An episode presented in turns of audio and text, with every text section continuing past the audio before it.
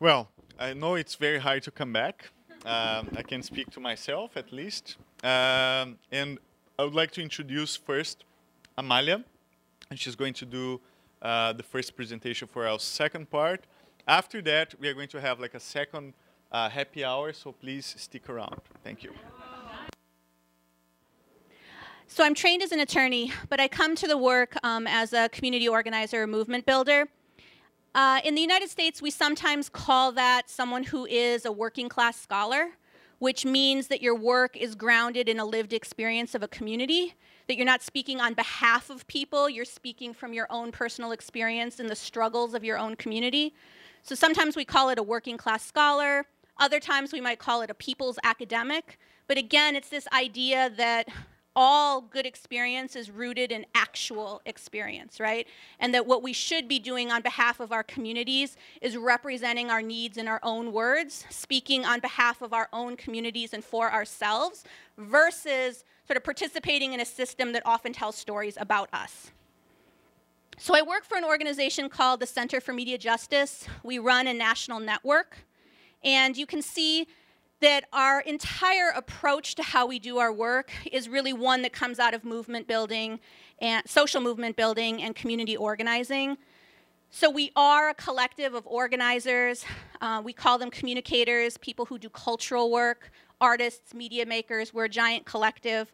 And we really enter this conversation around media and technology from the point of view that the right to communicate is fundamental um, and that everybody should have the right to communicate because it's not just about sharing information it's also that it's also about the fact that the process itself of communication is a process of transformation. We um, as a network were part of a gathering that happened 12 13 years ago where a new methodology was created. We call it now media justice. It is an approach to doing media and telecommunications policy that centers race it centers class and it centers power as like the most important parts of the work that we're doing. So you can see here, this is the definition that we use for media justice. Uh, for us, uh, the media or the tools of media and media policy are just that, they're tools. They're not the end product. For us, the goal is the transformation of society um, in deep and fundamental levels around race and class. So we're looking at socioeconomic indicators in people's lives. And we understand that it's not just the infrastructure that we need to change, we need to change the story, right? So in the United States, sometimes there's theory around the relationship between cultural change and political change. And we would say that cultural change precedes political change. That you cannot bring a country, you cannot bring a people to understanding their future until they're able to imagine it, right? That's the cultural change. And from that new imagination of the world that you're trying to create, you can develop the political will and the political mechanizations to move towards that. Right, so we're looking to change the narrative or the story, and we're looking to do the structural change. Our mission, as you can see, is really to, to win these media and cultural conditions. And again, it's just another way of saying that the pieces of policy and legislation, the technological innovation that comes along this path towards justice is great. But if those pieces are not tied to a greater vision for justice, it's not really the change that we're looking for. And in the United States, obviously, that means a lot in terms of where we are right now in the 21st century. It means that we have to have a conversation about race, and we have to center that. And when we talk about race and when we talk about economics, they're really um, they're code words for talking about power, right? And so we want to be able to help people develop a literacy um, to, to articulate what they're talking about in, in terms of power when it plays out in terms of race and class in our communities. So to do this, um, you know, sounds funny to talk about now, but it was it was pretty tremendous. Up until about 10 years ago, there was no network that represented communities of color and the poor in the United States.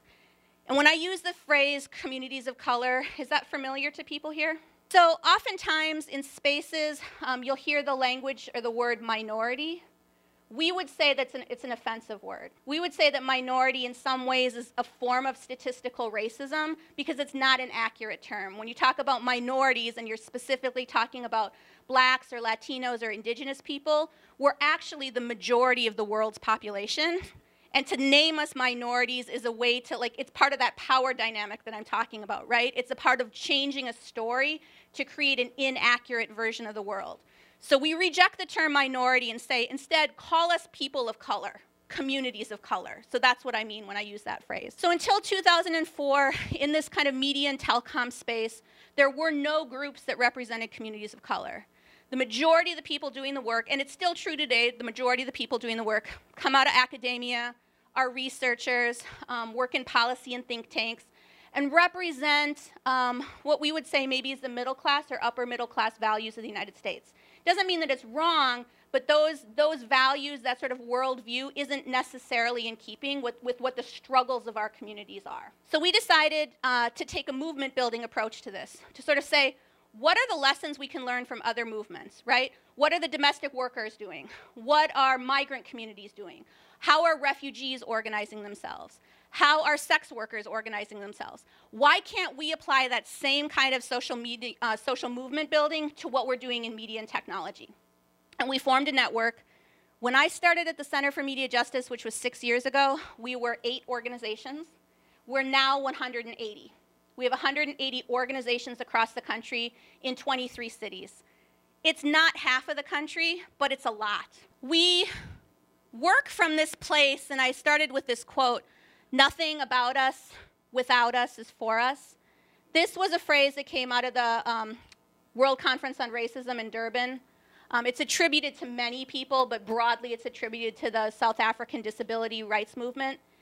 And it really grounds um, a value of work that if you are doing work on behalf of anyone else and they are not in a leadership or consultative position, then you're doing work for them, right? And it's not really, it's without them, right? So we want to kind of stop and say, if we're building this new world and we're working towards, you know, all of these different fronts of media and technology policy, if you're doing it for us, that's not really what we're interested in. We want to be part of it. And so some of what we do to change that story is visual. Here you see a picture that has, I think, 100 people on it. These are people from across the country that are part of our network. And what you can't see is that they're holding up messages about what kind of internet freedom they want, which is another way of talking about net neutrality in the United States. So if you were to hold this picture up and do a scan of newspapers in the United States right now about the net neutrality debate, this is not what the people would look like. The, the, majority of people that would show up in the newspapers talking about net neutrality and why it was important would be in suits. They would primarily be located in DC or other research or think tanks. The majority would be white. They wouldn't look like average folks. And so, what we want to do is sort of change the story and remind people um, that it's not about us, it's with us. So, what are the challenges that we're facing? Um, it's real. You know, this is something that I'd love to talk to people about in Brazil, but what we see in the United States is that it's very hard to mobilize people around media and telecom issues. It's not seen as a primary issue. Um, and even the most seasoned activists, I'm talking about people who are constantly at United Nations meetings, who participate in the World Social Forum, who've been part of the training for participatory budgeting that comes out of Porto Alegre, people who do massive mobilization and action do not consider media and telecom a primary issue. And this is why. I mean, what we're up against right now is poverty.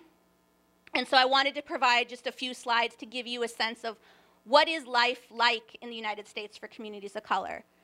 So right now, we are at a time when poverty in the United States is the highest it's ever been. Um, if you go fa as far back as when they started to keep records. I, I live in North Carolina. I live right here. It's considered one of the original southern states, which meant it was a tobacco and cotton growing state. It was one of the slaveholding states. Um, in the South, you can see all the states in the South. This is where poverty is highest in the United States. And one in four children lives in poverty. We're also dealing with a racial wealth gap that's pretty astounding, and it's definitely not something that's talked about in the news. White Americans right now are making 20 times more than blacks and 18 times more than Latinos, right? That changes the kind of conversation we have about technology. In the media, people of color are about 37% of the US population, but only 12% of the newspaper reporters. So that's another place where power shows up and stories are changed. This is an example of a campaign called Drop the I Word. It was a national campaign to get the word illegal removed from how reporters talk about immigration, right? That wouldn't have happened if communities of color hadn't been advocating, right? Since the beginning of time, it was a journalistic standard. In fact, they said it was a form of objectivity to say that people were illegal who were crossing the border without proper documentation.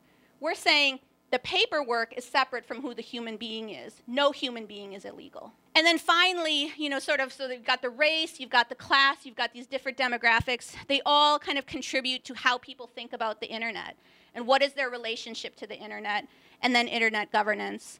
So in the United States right now, we have 100 million people who have no access to the internet.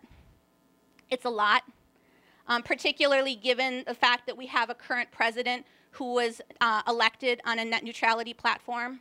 Um, also, given the fact that we have, you know, Millennium Development Goals from the United Nations that name internet as critical, a huge percent of our population has no access. And when you look at that population and you start to see how it breaks down, the story about power and kind of who has it and who doesn't becomes more clear. So, of that 100 million, 37% are folks from lower income households. They don't have access.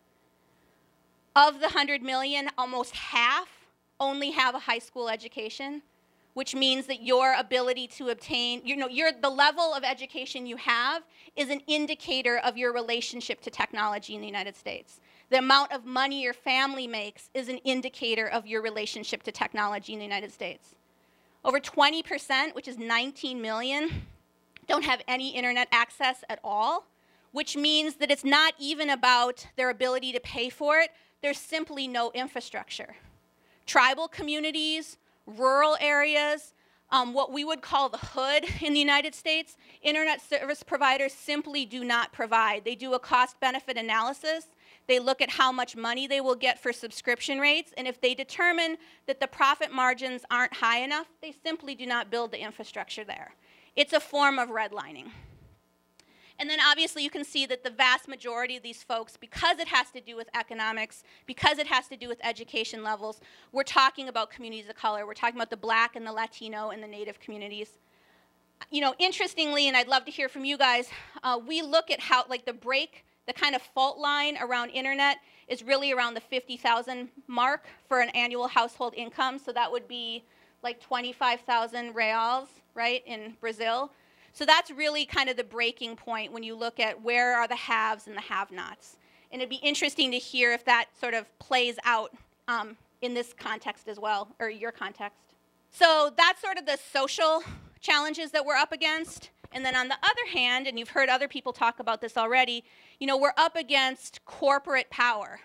So some of the other challenges that we face is the US telecommunications sector that has a ton of lobbying influence, right? So look at the numbers $985 billion they spent in 2010, projected to climb to 1.2 trillion. I mean, this is, they have a lot of corporate power. What's interesting for the communities that our network represents is that years ago, like I'm talking five, ten years ago, they already predicted that our communities would be among the people who were growing the fastest in terms of like population size. And they started marketing to us early right? So by 2009, they had already predicted that one out of every $3 spent in the United States would come from a quote unquote ethnic community. That's a community of color.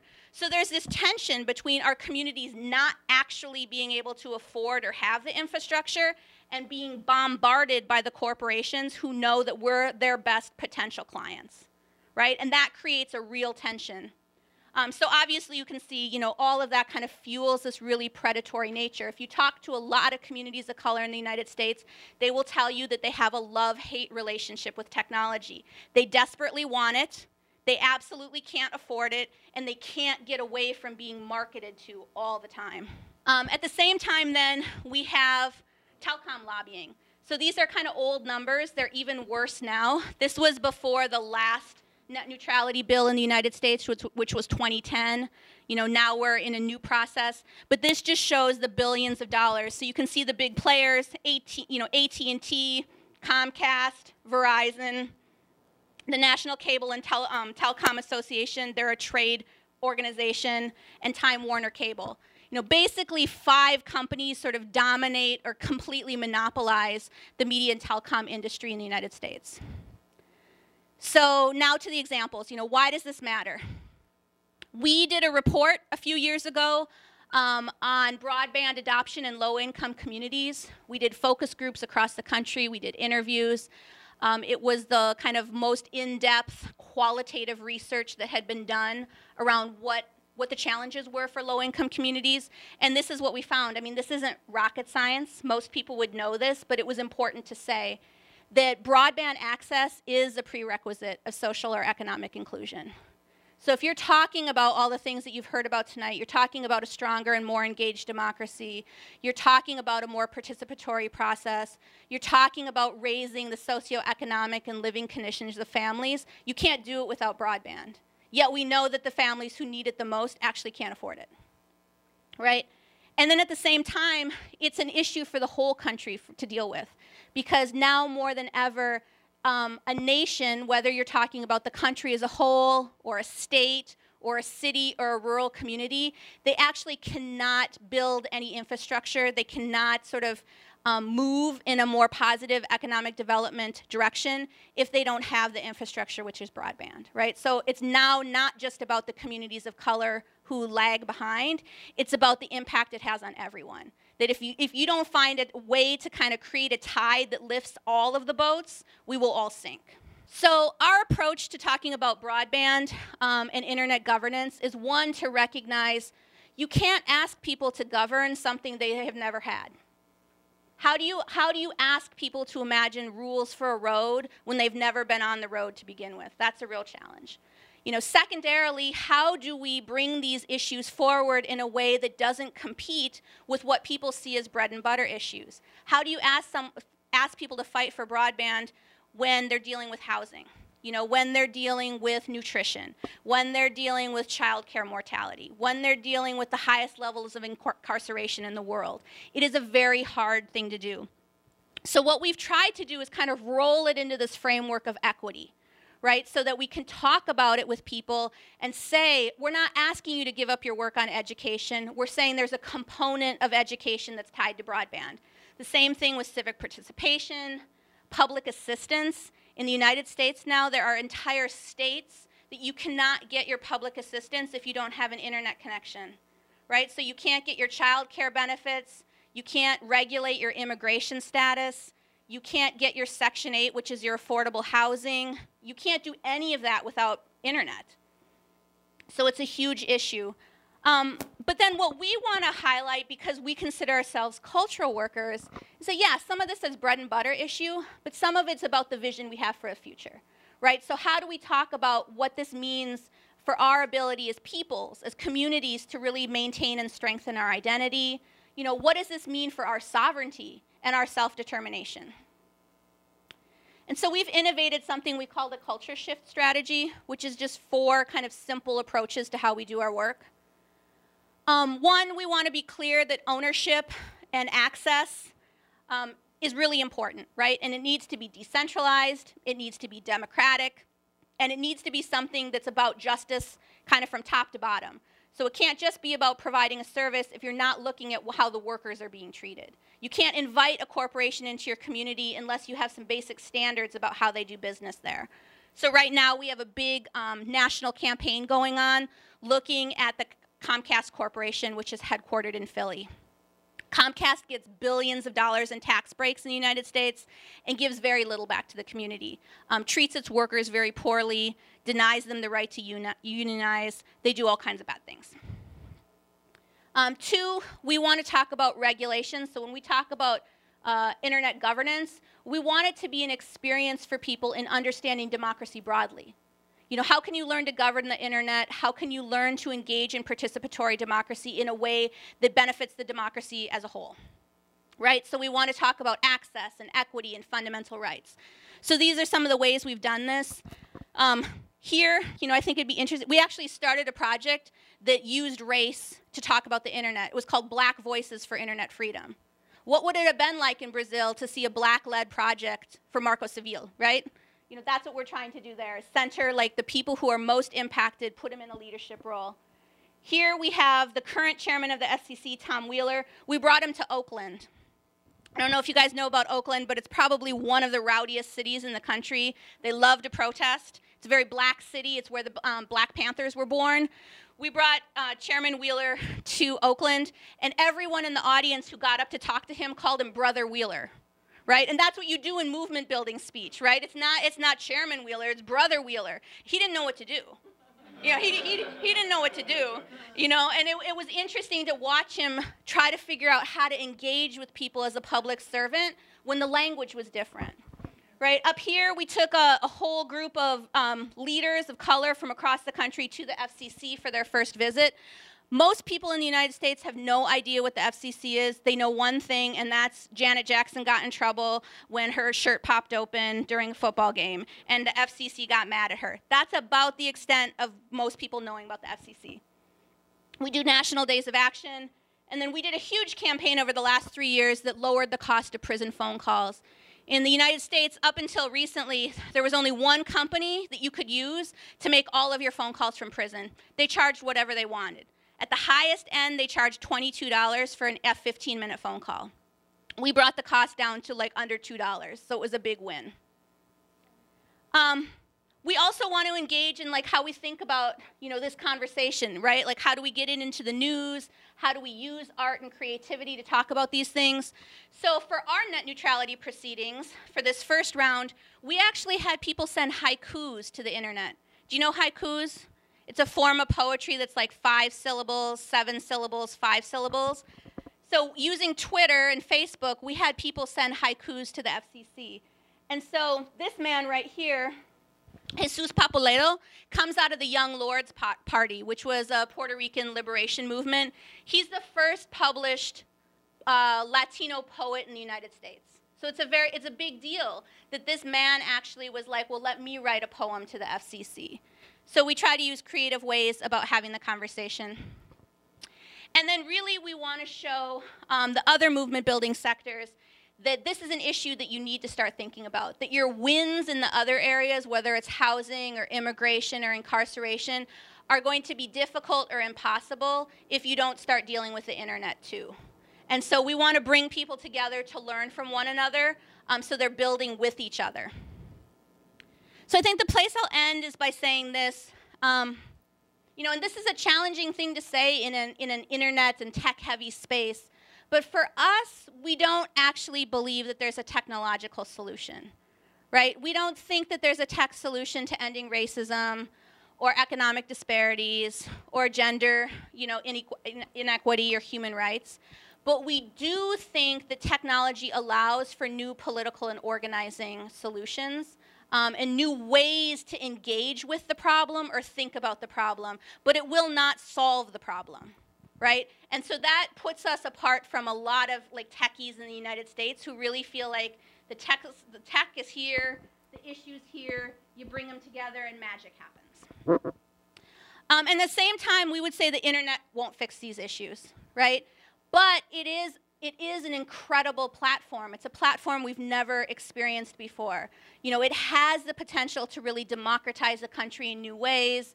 It has a lower entry cost level as opposed to broadcast and other things. So we feel like as a platform, it can help us deploy these ideas and interventions.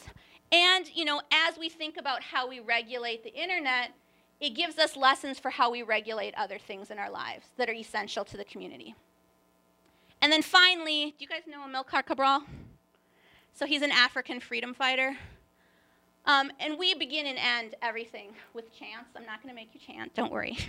Um, but we're movement builders, so we chant, you know. But the idea for us is to really end with this lesson that this isn't about ideas. You know, this is about making material change in people's lives. You know, and that people will get most invested when they see that it has an impact on their lives and if they don't see the impact on their lives in this, like in this immediate moment, they will fight for their children. Right? And so this is really what we always kind of, this is our barometer. This is where we measure sort of how we approach the issues and whether they're ones we take up. Thank you. Thanks so much. Uh, before we move to Amar, a quick announcement. Uh, next week, actually on August 6th, we are going to run a workshop here about technologies for privacy. So basically, if you're interested in learning how to use PGP, CryptoCat, uh, and a lot of those technologies that ensure that you're not going to be surveilled, we are going to run that here at 6 p.m. and that will be taught by Alison and Primavera. So if you'd like to come here, there will be an announcement in our page, but I, I just wanted to let you know beforehand. So basically, with that said, my good friend Amar, please take the floor. So good evening, everybody, and thank you so much for the ITS team for hosting all of us fellows and for really the opportunity to learn so much about what's happening in Brazil. It's been really uh, an incredible fellowship so far, and um, I'm looking forward to the rest of the fellowship too. And I, I, think that's really impacted the way that I've thought about what I'm going to talk about today, which um, is tools for ideas for and ideas for media and public policy, uh, which is a very uh, broad topic. But I'll talk a little bit more about the specific projects that we have going on at Berkman to better understand media and policy, and especially in the light of um, all the work that we've done and learned about Marco Civil, I think there's some really interesting parallels between the United States and uh, between Brazil, and, and absolutely a lot that we can learn from the processes and the outcomes um, of what happened here in Brazil uh, generally. And I just want to say that um, at Berkman, we always do these presentations, or we encourage people to do these presentations in a very half-baked way and I want to make it very brief and really have it be a conversation with you. So I want to get more toward the to the questions and answers, recognizing that uh, some of the topics in here, especially Marco Civil and net neutrality, there are experts in this room that are much more uh, versed in this than I am. So I, I really want to hear from all of you. Um, so uh, one of the things that I really want to talk about today is how, uh, and building off Amalia's really terrific presentation about narratives and how we change narratives, uh, especially through movement building. Um, I want to talk a little bit about how we understand um, the media and narratives that are presented in uh, the media today. So there's a couple of big overarching questions that I think that will uh, that you should keep in mind as I speak. So one overall, what is the role and influence of media online? So this is mainstream media, blogs, social media, all these different inputs that we, um, as consumers and as uh, participants in the internet ecosystem, how do we understand how media shapes our conceptions um, of, of our lives and what we do? And then how do we um, how does this affect big public policy issues? So in a moment, I'll talk a little bit about legislation very briefly in the U.S. called SOPA PIPA that we had uh, about two years ago, um, and most recently you had Marco Civil here. So huge debates, I think, around many of the issues that were found in these legislations, um, and I think that a lot of what happens in the media ecosystem really impacts how public policy uh, gets made and what happens there. And then using net neutrality is a very light case study, what are some of the things that we can learn from each other um, between the U.S. and the Brazilian context? And I think uh, there are a lot of different questions here. I'm skipping over a lot very quickly, so we can definitely talk about it during Q&A. Um, but certainly there are questions of who talks about certain issues in the media, how are they talked about, how are those power dynamics, going back to what Amalia was talking about, how do they play out, through what mediums have they been talking about it, and who has influence in what Yochai Benkler at the Berkman Center calls the network public sphere, um, how do, and how do these conversations affect policy and legislation? So uh, if some of you may remember a few years ago, at least for the people from the US, uh, there was a big debate around uh, a bill called SOPA PIPA that was introduced into um, into the House in the U.S. in late 2011. Um, it was a Stop Online Piracy Act, very much focused on uh, combating uh, combating copyright infringement, um, piracy, and counterfeit goods. It would have made illegal a lot of different uh, activities online, such as the ability for search engines to link to copyrighted content, to the unauthorized streaming of it, unauthorized streaming of it, um, and then uh, to very briefly on January 18th, there was a huge blackout uh, where many different internet sites, including Wikipedia, participated in blacking out their websites as a means of protesting uh, this legislation. And ultimately, a few days later, it was defeated. And so, just to very quickly summarize, we did a paper looking at this debate on a week by week basis from late 2011 until uh, the bill was uh, ultimately defeated and wanted to understand who the people were that were talking about this, how they were talking about it, how they linked to one another, and how the media influenced the conversation. Um, and so this is actually a visualization of that week uh, of January 18th to show some of the really big actors such as Reddit and Wikipedia and CNET. And all this is online at MediaCloud.org, and you can look at the paper and the methodologies. The, uh, it's very interesting. We use um, a tool that we've built called the controversy, controversy mapper uh, that looks at uh, linking patterns and linking behaviors to understand influence. And there were a couple of key takeaways, not related to necessarily the substance of this, but really how the process was of how this debate happened that I think are interesting for um, uh, folks in Rio and folks in Brazil and just to learn about policy. Um, so uh, one was that uh, there are 10 really interesting key takeaways in the paper. I'm just going to mention a few. One was that technology media in the US in this debate played a really large role in shaping uh, the political debate, especially as um, it started in tech media and then kind of filtered up into mainstream media, and that really um, helped to inform the political debate and in terms of the major outlets. There were a lot of non-governmental organizations like the EFF and um, Public Knowledge that played a really key role in helping to amplify some of these uh, um, issues and sort of send the cat signal, not the bat signal, out to people uh, to mobilize. And then there were a lot of interesting very single, uh, interesting special purpose sites, so single serve sites that people mobilized around, um, and that a lot of highly visible sites like mainstream media and things that are uh, were highly read help to amplify attention around this issue through what we called an attention backbone for less visible um, speakers and sites. So TechDirt, which is an American uh, technology policy blog, was constantly amplified and became a really big uh, player in this. So as you can see, American Censorship is one of the single serve sites. So there's a, an interesting tool on the Berkman Center website that's an interactive visualization that takes you week by week and shows you the different types of uh, links. And so um, the reason why I show this to you is because we can, what we're trying to do with Berkman is really understand the nature and the sphere of online conversation and debate around policy and how it maps. And I think that obviously in Brazil, there's been huge debates around Marco Civil, around net neutrality, and it would be really interesting to take a look at how that issue is played out in the media.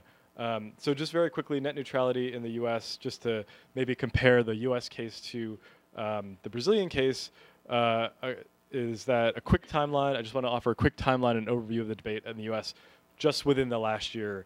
Um, as uh, a means of comparing it to Brazil. So last November, Chairman Wheeler, as Amalia talked about, took uh, the chair of the FCC, and then two months after that, in January, there was a big court decision that overturned the open internet rules, which had proposed net neutrality, and Free Press, uh, which is an advocacy organization in the U.S., declared net neutrality is dead.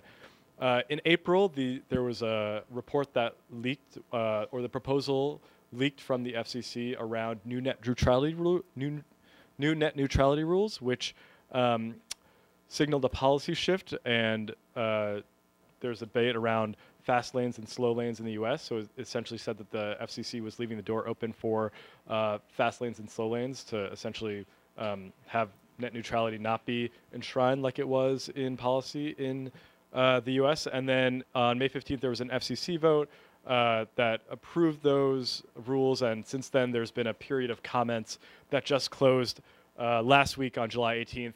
And I think Amalia also mentioned that this was the second largest uh, period of comments after the Janet Jackson uh, debate that they received. So it's a huge policy and activist issue within the United States. Um, so some really interesting interesting things have happened, and through uh, a tool that we use called Media Cloud at the Berkman Center, um, we are trying we are trying to understand and have looked at the SOPA debate, and now um, we'll try to understand what's happening around net neutrality in the U.S. based off of that. Uh, so we've developed a tool called Media Meter off the Media Cloud platform, and so this is the the, the interface of the tool. Um, a little bit of a sneak preview as we're working with uh, researchers to help understand the debate. Uh, it's essentially a tool that helps you put in a term look at different sets of media that we've built. So there's um, a collection of U.S. mainstream media. That's the top 25 mainstream media in the U.S. There's a collection of blogs that we've built uh, and tech blogs, and we want to understand through all this media how is something like net neutrality being talked about. So there's a a little graph down here that shows a pulse of where and when the conversation spiked in the U.S. media. So in January, uh, as I mentioned, there was the court ruling that overturned the open internet rules, and you can see a spike there. In April, um, there was the leak about the FCC proposal, and in May, there was the vote, so you can see a few spikes there. Uh, and so this is just a really quick way of looking at um, how the conversation peaks. And then two other quick tools associated with that search is uh, we can look at the frequency of these to see how what the terms are that are being used in the articles in the media that talk about this. So internet obviously is a big uh, term that is used in articles that talk about net neutrality, commission, commissioner, Wheeler, FCC, um, all these different things.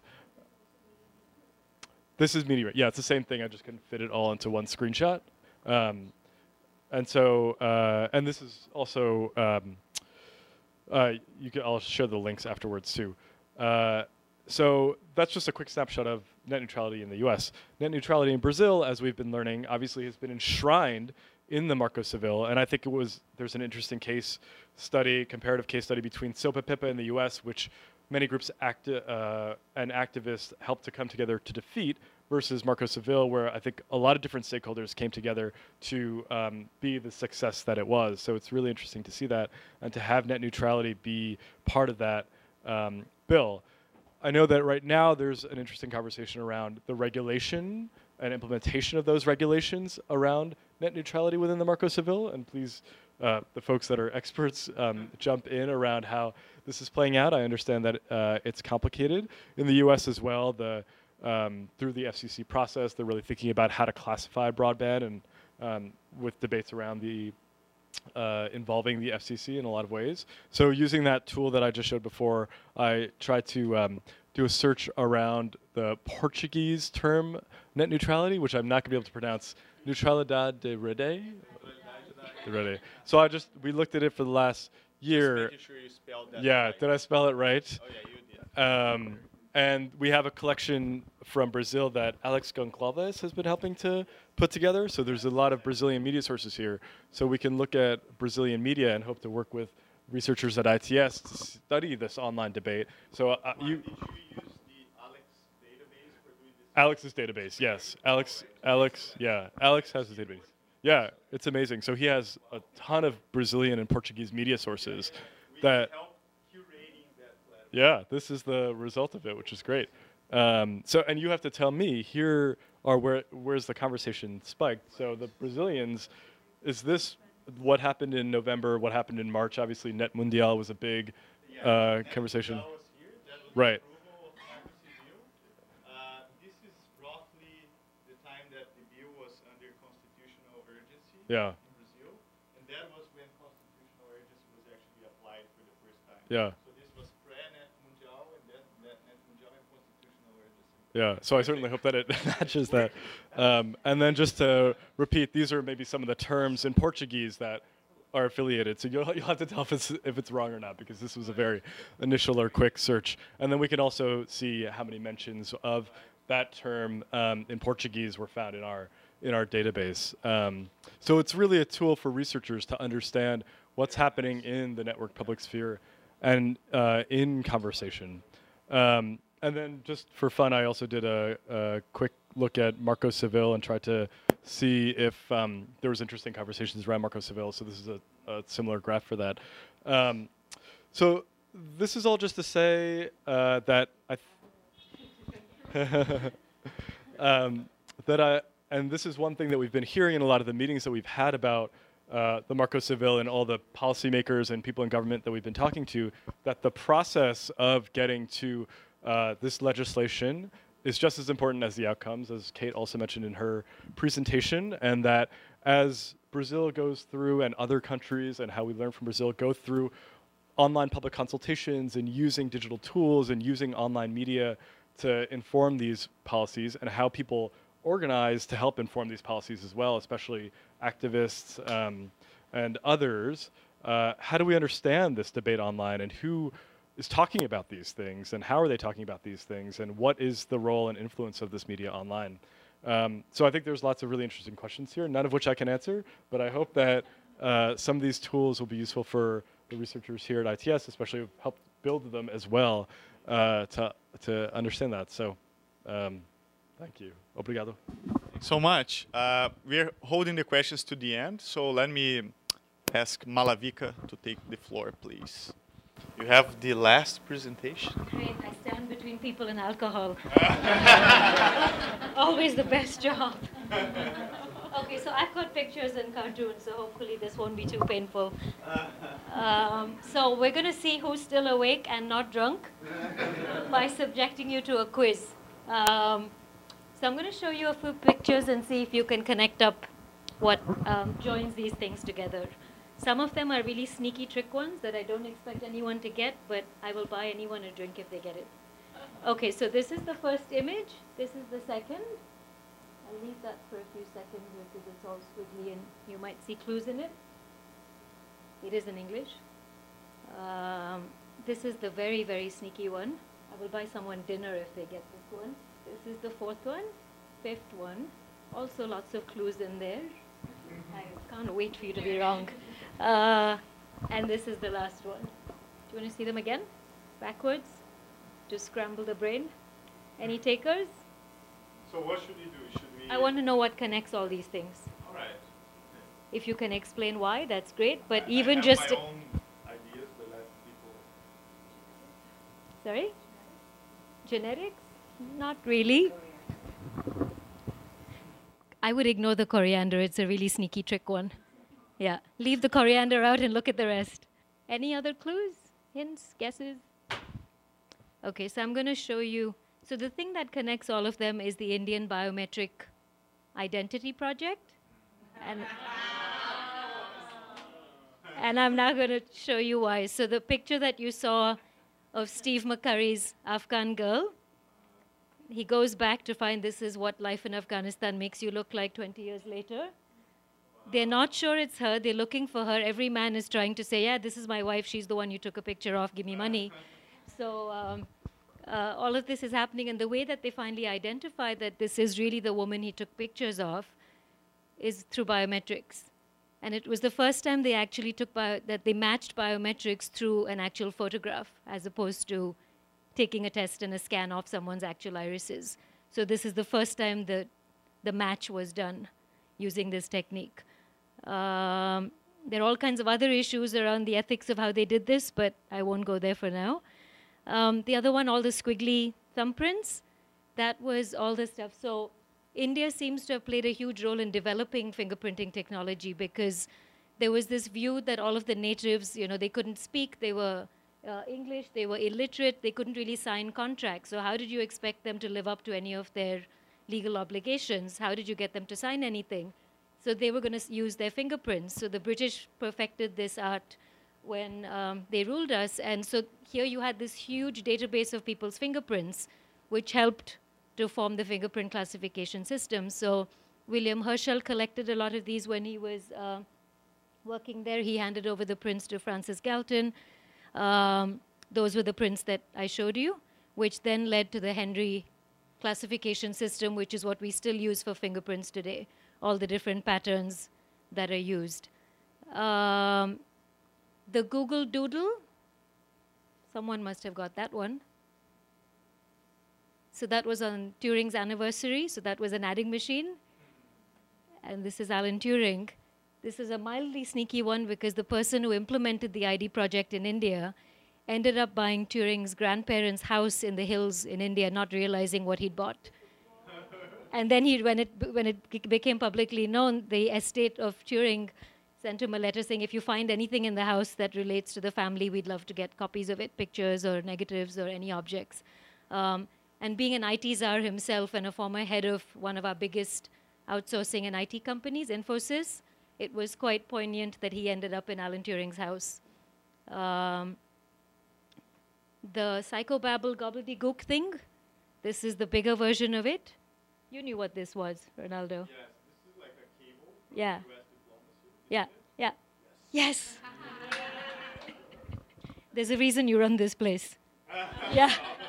Yeah, so this is this is a whole this was a cable that came out during WikiLeaks during our sort of Cablegate um, version of it and it's the cable sent by the US State Department to the embassy in Delhi, asking a whole bunch of questions about the ID scheme, expressing interest in everything from, you know, vendors, what is India's strategic plan, uh, in military, law enforcement, private sectors, who's responsible, who will look at it, who is it shared with, uh, what are the devices, is it bespoke, is it not, what prompted it, all the questions that, as I've said before, I wish my own government had asked before they implemented the damn thing.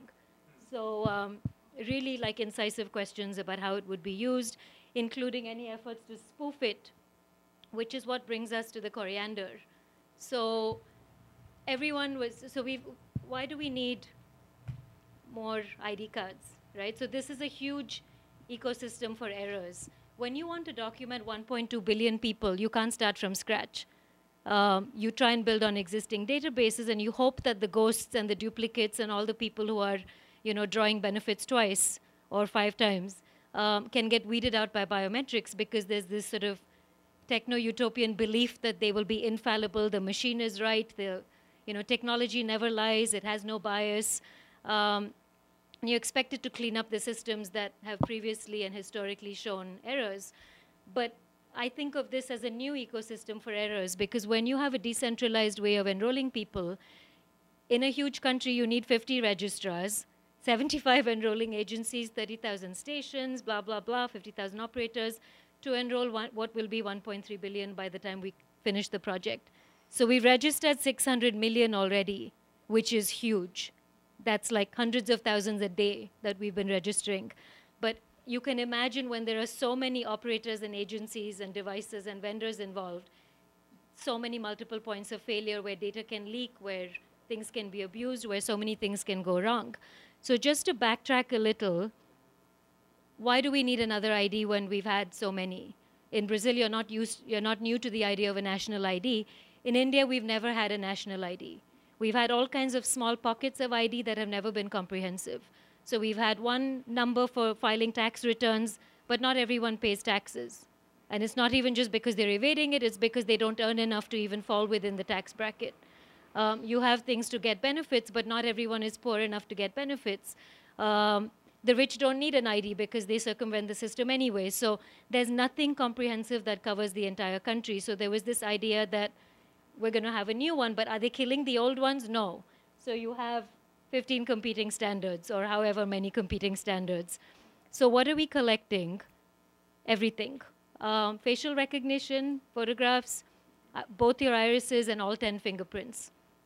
There's a certain twisted logic to it and a certain inclusive sort of leitmotif to all of this, which is that a lot of people in India may not have fingers or they may have cataracts. So you can't rely on a unimodal technique. You need multimodal because if they don't have a finger, you use the other one. If they don't have one hand, you have the other hand. If those don't work, you have the iris. So there's this sense which I think is the right way forward that you, you do try to be inclusive if you want to reach everyone. Why you want to reach everyone is a whole different political uh, and economic issue, but the fact is, the thinking behind it was that if they collected all the biometrics, you had some hope of actually grasping the individual even if they had disabilities and defects. Um, but the one thing I wanted to show you, which I couldn't because the Wi-Fi was a little flaky, is there's this movie that was made, which sort of advertises this project to people a few years ago, um, which, you know, th this is the ID project from India, the land of Bollywood. So of course it came with the soundtrack and lots of people singing and dancing. I really wanted to show you that. But instead, I'm just showing you a few pictures, which are the posters for the project. So actually, if you looked at the video, you'd have been forgiven for thinking it was created by our tourism department and not actually our Ministry for External Affairs or Internal Affairs. It's literally this, you know, celebration of everything that's rich and culturally diverse and beautiful and colorful. And oh, look at all these native people and how they all live together. We're a huge democracy and it still works. You know, it's creaking along, but we're all great, we're wonderful, we're pretty, we sing well. But you know, but you can really see like uh, underlying it if you unpack it, there's this great sense of nation building, of using this identity project as a way to bind together people who actually don't have that much in common. We're all of the same race, but actually we're divided by language, by skin color, by ethnicity, by the food we like, uh, by our religions. So it's such a pluralistic society that the idea of unifying India It, it never existed. We're a very artificial construct as a country. We were many, many kingdoms of, you know, fancy, idiosyncratic kings and queens. We weren't one country ever until the British united all these kingdoms. So the idea of one nation and one identity is a fairly external and artificial one. So there's this idea of using identity to leverage identification, or the other way around, using identification to leverage a sense of shared identity. And, but I find these posters really problematic because they say things like, Who are you? We have the answer, i.e., you don't exist until we tell you you do. Or India knows you, enroll now for the recognition. So I, I find them quite charged um, and, and problematic. Um, but then I can say that as a relatively privileged elite person who went to the, who lived in an urban setting and went to the right schools and so, and I don't need identity because I have other ways of proving who I am. So I'm not the demographic for this. But for people who have been historically left out of India's success story and progress, such as it is uh, for a developing country, this is a very inclusive, very emotional thing of saying, well, our government has forgotten about us. We are not subject to the same growth story that everybody else is, but maybe now our government recognizes we exist. Once we're in a database, we're legitimate and valid, and now we're seen by the state. But of course, that transparency often doesn't go in a bidirectional way. Um, but of course, we're a country so big, can we have just one biometric ID project? No, we have two in parallel, completely different goals. And you can see that this is the sexy one with the budget and the corporate advertising. This is the in-house one with the 1950s look and iconography. And the earlier one is very emotional, you know, plugging into something that people need and want, saying, you know, be part of this story. This is you will go to jail if you don't register, which is a completely different narrative. Um, and so there, I, I won't go into all the legal details, but the earlier one is voluntary. This is, this is compulsory. It's moot whether the other one is voluntary because effectively they're tying it to so many goods and services that it's kind of like with Google Farm. Either you, either you're part of Google or you live in a bunker with no windows somewhere in the middle of Utah. You know, those are your sort of binary choices. So this is the you will register. It's a national population register. It's your right, it's your duty, and by God, don't you forget it. And this is done on the back of the census exercise. So we've had this huge turf war. This is by our internal ministry, which is responsible for documenting citizens. This one is for residents. It's voluntary, it's for residents, so it's the more inclusive one with the better technology. This is the internal one, which is really about keeping immigrants out, national security, and they don't make any, you know, they're not shy of saying this. Whereas this one pretended it was all about benefits and welfare and inclusion. Um, these two things are conflating and colliding in many, many ways. But why are we doing both these projects or either of them? Part of the reason is there is this sense of the middle class is saturated. Where do you go next? Who's your next market? So the cynical view is thinking of the poor as the next emerging market, but you can't sell them stuff when you have no credit rating system.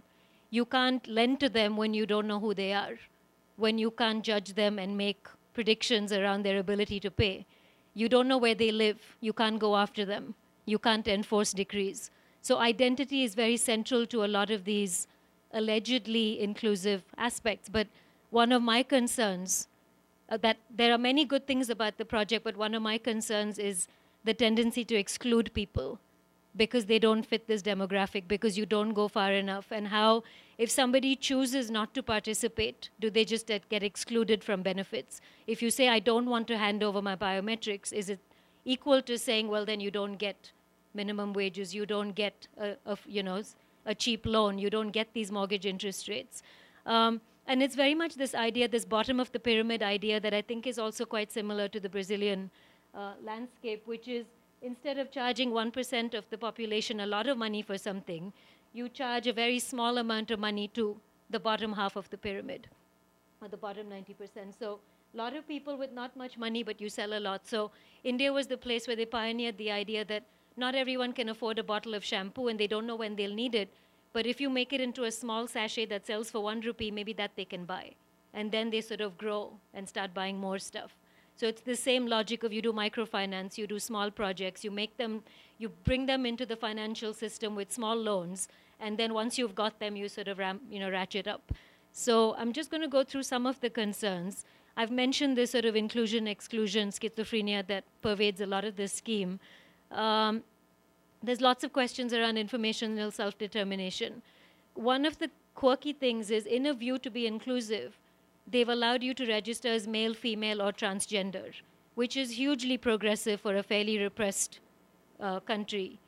But the sort of flip side of it is is it making you sort of self identify in a system and making you stick to a stable identity when you might otherwise have a fairly fluid one, where you sort of, you know, navigate the system based on what suits you at that time because uh, the system is, as Amartya Sen and a lot of, and Akhil Gupta have said, it's a system of structural violence where bureaucracy is inflicting violence on the poor every day in every sort of system. You think making everything digital and open and transparent is going to solve that, but that just ends up reproducing certain offline bureaucracies into screen bureaucracies. Um, there are questions around power and information asymmetries because of the digital divide. Is that going to turn into a privacy divide?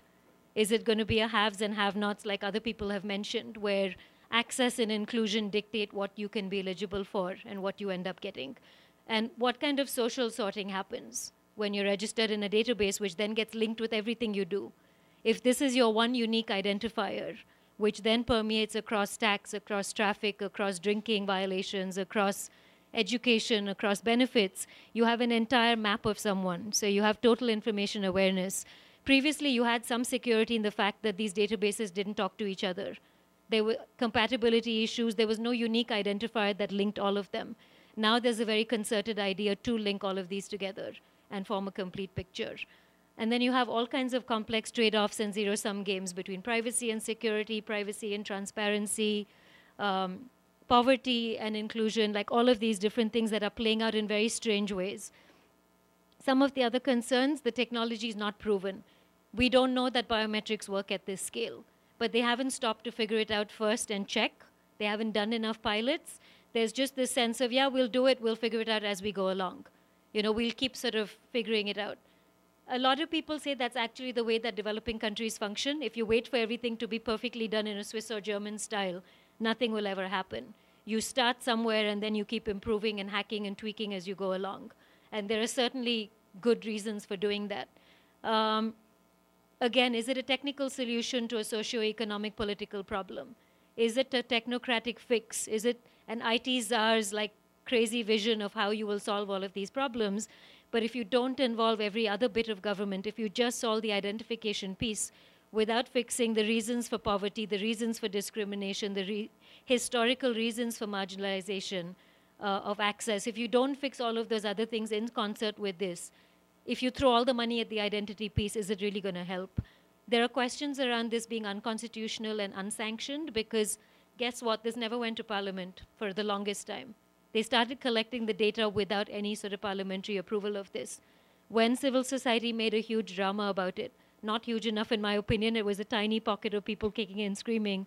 Um, it finally, a draft was presented to our parliament. Our parliament very courageously actually threw it out. And they didn't just say, you know, go away and redraft this section or that section. They said, we're not even sure we need this project. What are we doing this for? Britain cancelled its ID project very, very publicly and destroyed its database. Whereas, and they said they couldn't guarantee security and privacy, it was going to be too expensive, and they weren't sure the technology worked. And they had a much smaller population and much more money.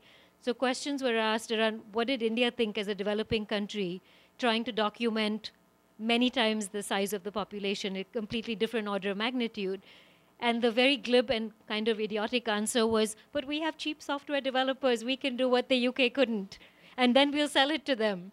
And that's actually one of the sort of underpinnings of the project this idea that we've ridden the outsourcing boom, other countries have caught on, they're getting better, they're getting cheaper, smaller, faster. Maybe biometrics is the next frontier for us. Maybe we're going to be the big biometrics hub. And once we've done the technology at this scale and shown how biometrics work or don't work, we can then advise other governments, and we're already doing that. Um, there are issues around consent. Even if you say people consent to this, is it really informed consent? Do they really have agency to say no when you're making it a condition of being part of a system that they cannot afford to do without? So how they're not educated, they don't understand what's going on. When the first journalists walked into the field to look at the first few people being registered. They got their scans and they said, So, how you feel? Do you think this is going to really change your life? Are you so excited about this project? And these little old ladies were saying, I don't know what you're talking about, but that nice lady in the white lab coat, that nice doctor told me I'm cured. It's a miracle. And they're like, What? And they said, So they'd been told that they had cataracts and they needed surgery. Next thing they know, somebody with a government you know, designation and a badge and a white lab coat and sterile equipment is looking at their eyes and saying, Yes, you can go. And they think, Oh my God, it's a miracle. I don't need the surgery anymore. They had no idea what they were being documented for. They didn't know that this was sort of actually recording them. They just thought it was a medical check. So, you know, are, are these people even in a position to give consent? There's this very scary sort of trope throughout these projects about how the UID authority, this is the Unique Identification Authority of India, they're like, we're only in the identity business. We don't care about downstream use. We don't know who look at the data. We don't know what will be done with the biometrics. We're just enrolling people. We have only two jobs. We deduplicate and we authenticate. We make sure someone's not in the database twice.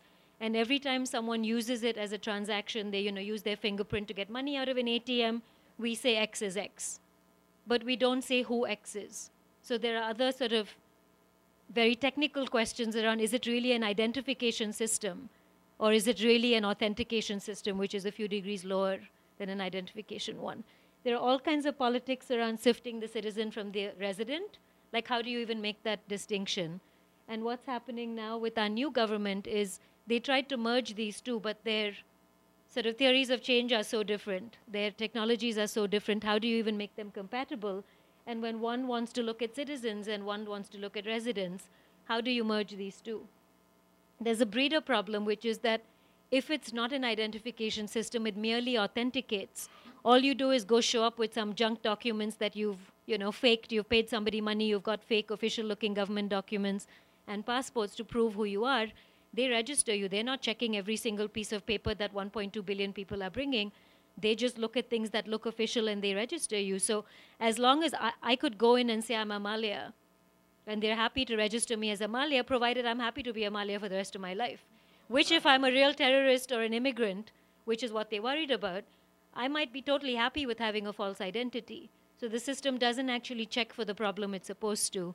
And the problem, as a lot of my mathematician and computer scientist friends have shown, is it proves to be a breeder situation where once you're in this system, which is meant to be unique and unambiguously authenticated, you can then get all kinds of benefits. So this is the single identifier that breeds every other benefit entitlement you might need. So one of my mathematician friends has this great sort of, he does all the math around it and shows you these graphs showing you saying, you know, as the size of the database increases, the risks of error also increase. So if you were really a terrorist wanting to sneak into India and blow something up, or if you were really an immigrant from Bangladesh wanting benefits when there are floods, you might want to register for the system about here, where it's at its weakest, and it will authenticate anybody and deduplicate wrongly. Um, there are issues around public discourse. You know, eh, one person's progress narrative is another person's moral panic, and the other way around. So if I sort of complain about the project or even point out some of the concerns I have, people will say, you're such a Luddite, you're anti-progress, you don't want the poor to develop, you don't want India to get ahead into like the 23rd century, uh, you know, hijacking a few other levels along the way. Uh, and it's so difficult to get people mobilized, as a lot of my colleagues have said. What kind of advocacy do you do when people actually don't care about privacy or security?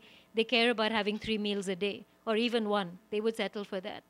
And I found as a lawyer that if I talk about law and policy, nobody actually gives a shit. You show them the ACLU pizza delivery advert and show them, have you guys seen that? Just Google ACLU and pizza. It's this wonderful little three minute video that they did about how somebody rings to order pizza and the system knows everything about him. It's like, you know, I want to order pepperoni pizza. And they're like, well, no, you can't have one. You know, you've got cholesterol issues. And he's like, but I want a pepperoni pizza. They're like, no, how about the soya sprout sub? He's like, I don't want sprouts. I want pepperoni. And then, you know, he gives them the credit card details. And then they're like, oh, but there'll be a surcharge because you live in a danger zone. He's like, I live in a danger zone. They're like, yeah, now you do. There was a burglary three seconds ago.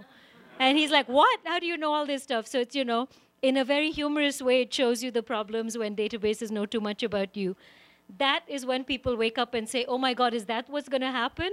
So I think my dream is to create like a tandoori chicken version of the pizza delivery advert with Bollywood music and dancing.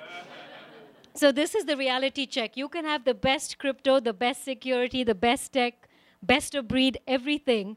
This is what will happen in the developing country. Someone is going to hit you over the head and make you give them your password. So in India, I've talked to police officers, I've talked to law enforcement, and they all say, yeah, yeah, yeah, whatever, biometrics, bullshit, you know, databases, we don't care. It's a feudal system. You live in a village, somebody's been taking a cut out of, you know, your, your, your rations, your two bags of rice. One, you know, one bag goes to the guy who gives you the bags. Is that going to change with fingerprints? No, they'll tell you there's no electricity. They'll tell you the device doesn't work. Or they'll say, you know, I actually don't freaking care if the device works. You want three, six, ten bags of rice? Give me 500 rupees, off you go. Bob's your uncle. So that is always going to happen, and no system in the world can actually prevent this happening. And we're a very creative bunch of people when it comes to this.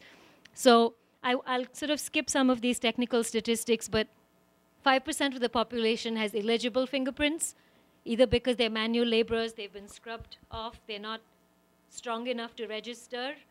Irises are bad because of cataracts and malnutrition. So actually, we're the worst country in the world to be trialing this on. And even if like 15% is the error rate, that's still 200 million people given our population. So that's not a funny small amount. Which brings us to corianders and this. People have already figured out how to hack the system. So the coriander was like the most innovative and favorite example that I have. Someone, I think, with a view to sort of show just how stupid the system is, managed to register in the shiny new biometric unambiguous system with the following details.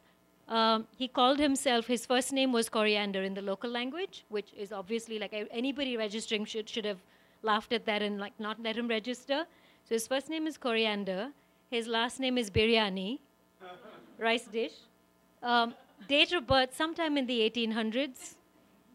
Uh, name of village, like the village he was born in, Raw Mango Village. Um, and the picture that he used was actually, instead of you know his face being registered, mobile phone there. So his ID actually has his mobile there.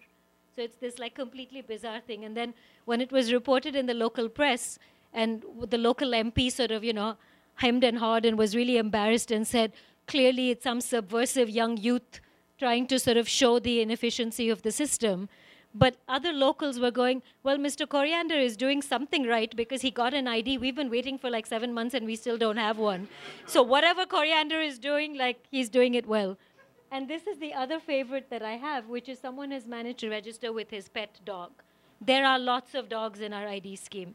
And the reason I pick this one as like a great example is the person who's running the program used to show us IDs from the, all the other systems that didn't work, like our tax ID scheme and the voters ID scheme, saying biometrics will solve this. All kinds of idiots are like registering with their pets, you know, trying to get benefits multiple times or try to, you know, make a, make a joke about how stupid the government is. That won't happen with biometrics because it's your irises and your fingerprints. People have registered with their dogs in the new system. Don't ask me how. And it's always these great little yappy Pomeranians. And so we have this great article about all the errors. So Aadhaar is the Indian word, the uh, Hindi word for the scheme, which is also kind of charged because Aadhaar literally means platform um, it doesn't actually, you know, so it's this sort of double speak around entitlements. It's like, we're not actually identity, we're just a platform. It can then link up to other things and then give you stuff, but we don't give you stuff. Don't look to us for stuff. So all the errors, letters of, you know, with wrong person's photo, photos of non humans. So the zombie apocalypse is going to start in India, clearly. Pictures of non humans, mismatches, pictures of trees. So this is actually a picture of a tree. So like the, the newspapers are having a field day showing all the things that are wrong. And again, this is the kind of advocacy that works, not the law and policy intervention. Show them a picture of a tree and they're like, I'm not signing up. Um, but is it too big to fail? We've got 600 billion million people registered. We've spent thousands and thousands of dollars, millions of dollars on this. Can we really go backwards? But there's litigation before our Supreme Court. We've had interim decisions saying you can't make it compulsory and you can't share the data. We've already had various investigatory bodies and government bodies asking for the entire database to solve crimes, which was always going to happen. You were going to have function creep. Once the database exists, it's going to be repurposed for all kinds of things. So that litigation is pending. We're waiting for a final decision. Um, there are issues of corruption. There are all kinds of foreign vendors who have access to Indian data. Um, there's all kinds of scams. There's a whole gray market in identity because you can introduce people. So the whole idea is to reach people who have no documentation. So you have this chicken and egg thing of how do you prove you are who you are if you don't have any ID. So the whole idea is to get your first ID. So you can introduce someone. If you already have one, you can introduce someone. Naturally, there's a thriving gray market in introducing people you've never seen in your life for a small sum. Um, there are all kinds of questions about what will happen to the project with the new government. They were going to kill it because it was the it was the project they loved to hate, and they came into power on, saying this is a monumental waste of money. Now they're actually saying, well, if we actually kill it, it'll be an even bigger waste of money, so maybe we should keep it. Um, but there's a lot of sensitivity now around this welfare industrial complex. You've had the military industrial complex. Are we now moving to welfare as the new barrier and as the new sort of um, money making opportunity? We, we don't have a privacy law. Great when you're trying to implement something like this. So, again, we're sort of in a Marco Civil kind of turning point in our lives where we might have a new privacy law. Uh, but what are the alternatives? And I think that's what I'm trying to focus on I would love to see the project die a slow and painful death or even a quick one, but that's not going to happen. So, are there ways you can fix it, tweak it, make it voluntary, have better laws and safeguards? Can you have pilots? Can you do cost benefit analysis? Can you make it part of a holistic solution? Because if it's here to stay, what can you do to actually make it better?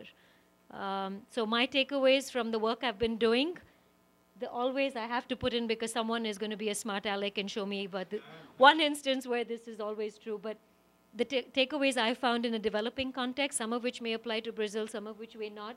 But these are some of the tropes which I keep debunking that technology is not always neutral, even though it's seen to be, especially in a developing country, because they see people as even less neutral, as more biased and more evil and corrupt.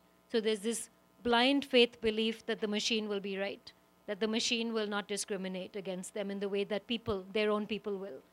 There's this fact that you know data is truth. It isn't. Data depends on who tells it. There are all kinds of politics around data. Bigger doesn't mean better. Sometimes it can. You can get better, more accurate results the bigger the database. Sometimes the bigger it is, the noisier it is, and the less accurate your results. Access, just providing access doesn't mean you've provided equality.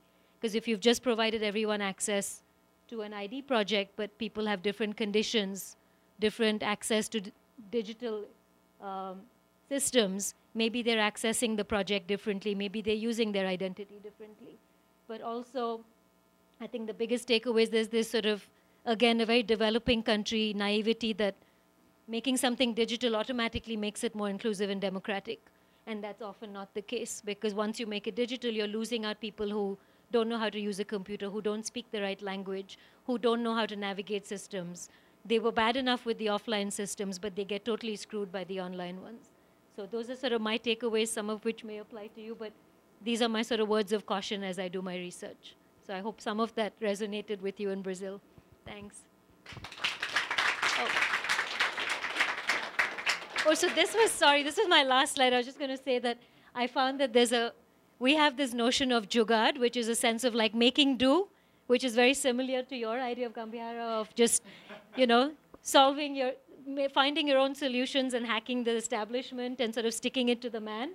And a friend of mine coined this phrase called the cycle gap, which literally is the exact space it takes for a cycle to navigate in a traffic jam. When trucks and cars are stuck, but the cycle can sort of find its way. So it's this metaphor for providing a way to navigate through a system that is otherwise poised against you and is like too big and too powerful, but you still find that little gap through every system and every technology. And I find the parallels. So now Jugad is seen as sort of lean innovation and a way to sort of use scarcity as a way of creativity. And I think it's similar to your concept here of how you actually game the system and find your way in it and make your own space. So it's fascinating for me to see these parallels. It's probably the first time I've seen Gambiarra translated like that. So excellent. Uh, I would like to invite everyone to come back here for a few questions. Um, and Malavika, it's interesting because I see a lot of similarities between your presentation and actually the electronic voting in Brazil.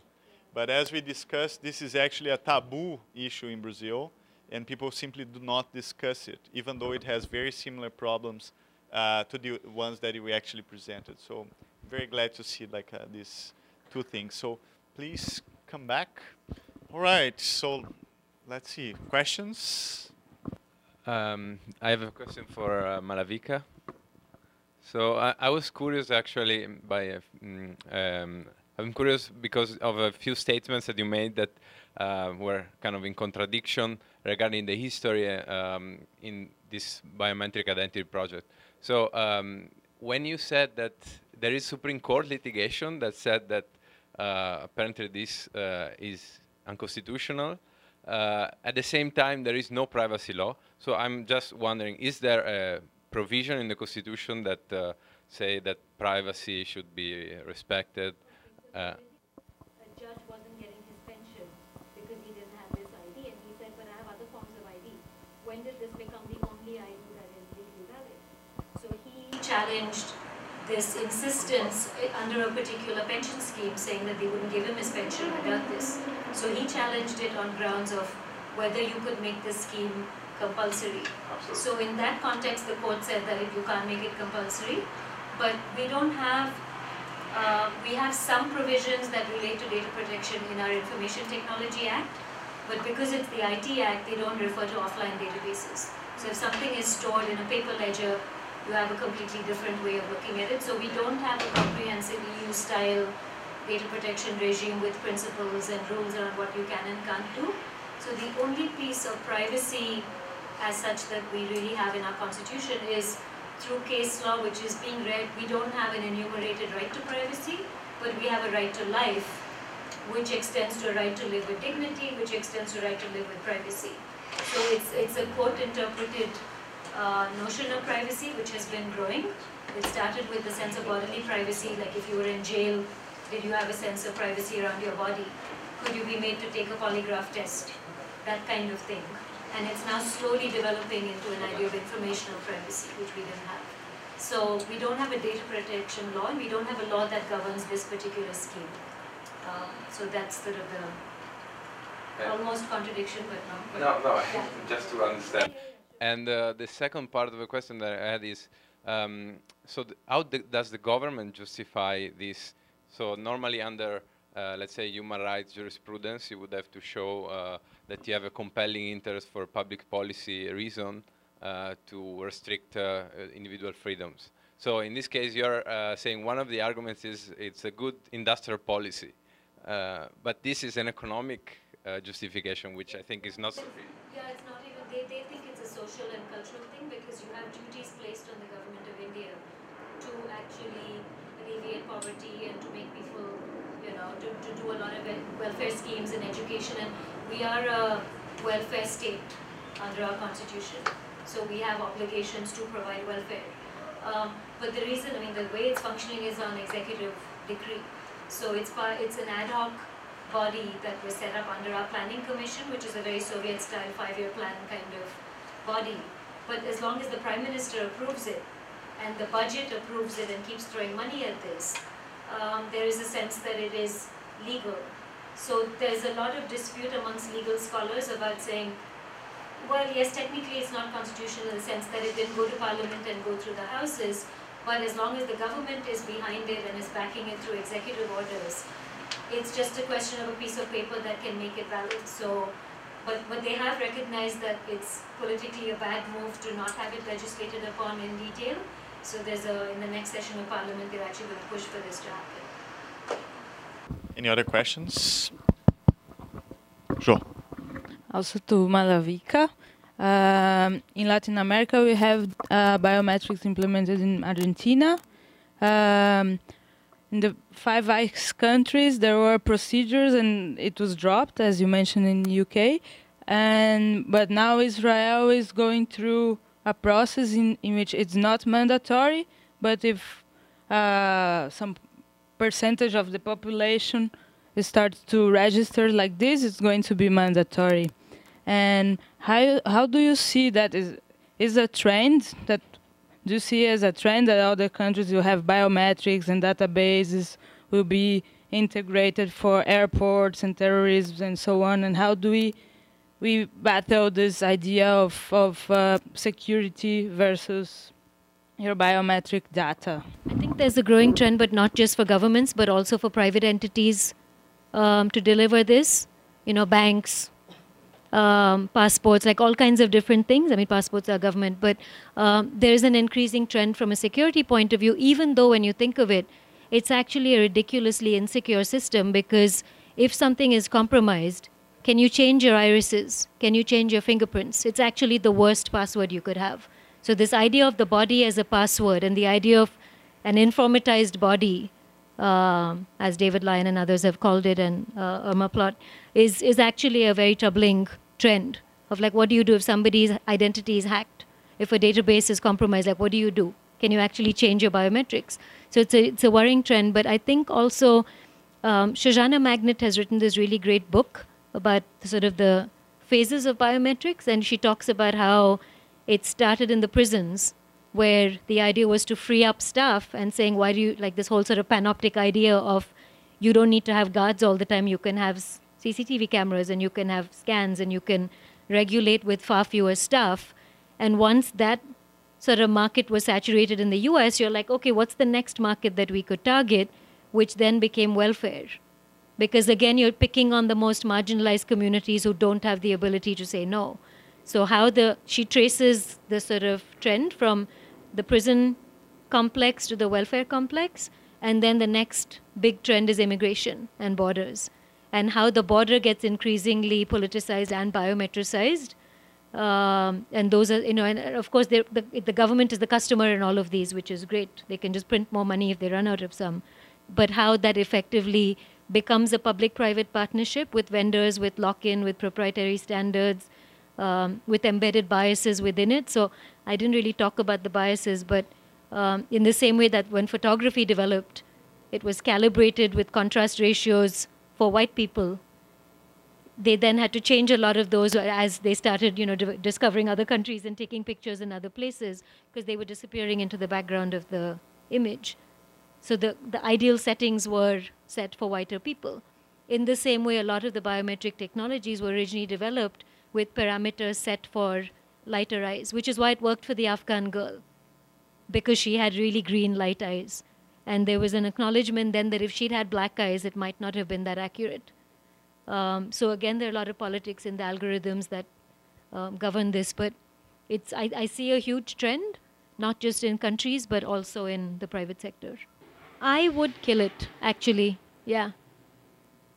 But I wouldn't kill it without also providing an alternative. And I would, you could either make it voluntary so that the people who desperately need it because they don't have other forms of documentation could do it. I might change the style of collection, when you collect certain biometrics, how long you store it.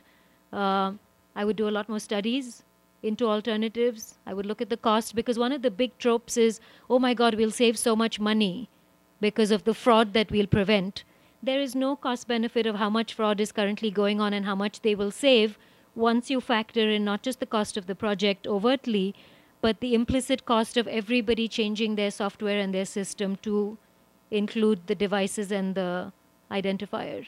So if you actually looked at the cost, actually, is it really going to save anything? So then you have to admit it's a national security surveillance agenda rather than a welfare agenda.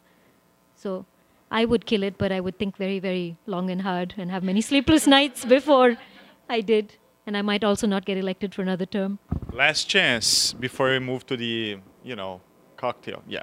Uh, I'd like to ask Amalia, um, considering that um, inequality, social inequality, economic inequality, is maybe the biggest issue in poor countries, and as you as you told us, not only on poor countries but on, on rich countries as well. Um, I would like to know uh, what what role the internet has in reducing the inequalities and and and trying to build a, new society more equal. That's the question. I think that the internet has huge potential, right? Because in all of the different areas that really matter, kind of the, the cornerstone. Or, I'm from Guatemala, so we call it la canasta mínima, right? Like the ba- your basic basket, right? So housing, healthcare, food, education, employment. That's kind of the basic. Um, each of them have a connection to the internet. and each of them and the internet provide presents an opportunity, right, for a platform to increase or kind of level the playing field. But it also requires um, an acknowledgement of the power differentials and that, there that people aren't starting from the same place at, in the beginning. So if you just move forward as if, oh, here's a digital divide, and we're just going to make a few solutions and that will solve it, um, and that sort of the framework that you're proposing is based on people who are kind of already interested or have some sort of proximity to the internet, um, then you're going to miss the whole bottom. So I think it's not so much, you know, are we doing it right or wrong? I think it's what's the thoughtfulness that we're using behind it. And um, you guys know Lani Guinier? So there's a famous professor in the United States, Lani Guinier, and she wrote a book called The Canary in the Coal Mine. And she basically, and back in the day when miners used to go down underground to test the air quality, they would bring a canary, you know, a bird, with them because it's a little tiny bird with the smallest heart. And when the canary passed out, the miners knew it was time to leave. The air was so bad they had to go to the surface, right? So the canary served as the test, right? There's a lot of people who say communities of color in the United States, and I think it's true around the world, are the canaries in the coal mine right? So if we're not using that sort of canary test to look at what we're doing with the internet, we're missing the opportunity for everyone. So I have one final question actually for you, Amar, which is uh, what should we do if we want like to collaborate with the, the media cloud and like with the device? And if you see like the room for collaboration for other countries, not only Brazil, but anyone that wants to join and make their public sphere actually uh, processable and like uh, accessible through that platform.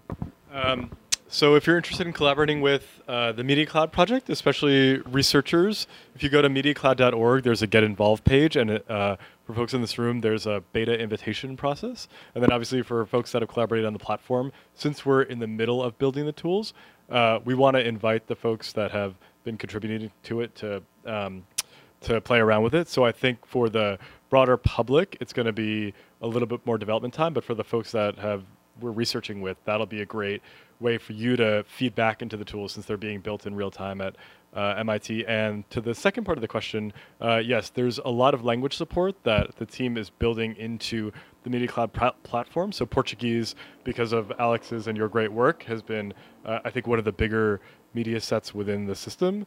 Um, there's a variety of other uh, languages that we're trying to build into the system using a lot of the work that Global Voices, which is another um, uh, project that uh, has been incubated at the Berkman Center. They are a citizen media project with uh, bloggers and blogs from all around the world. They have lots of different sets of blogs from different countries. So we use the media that's given to us from Global Voices, and at the same time, we're building in language support for Spanish and Portuguese and um, a whole variety of other languages. So that tool that I showed is available at dashboard.mediameter.org in a very limited functionality. So you can you can play with it um, in a very limited way. And then for researchers that we work with, we'll give more access to so that they can play with it. So. So we have our second uh, phase of our like uh, as we call in Brazil happy hour. Uh, and like uh, before we go there, I'd like really to thank you so much for these amazing presentations. It has been a wonderful evening. I learned quite a lot, so it was all great presentations. So please join me in thanking our fellows.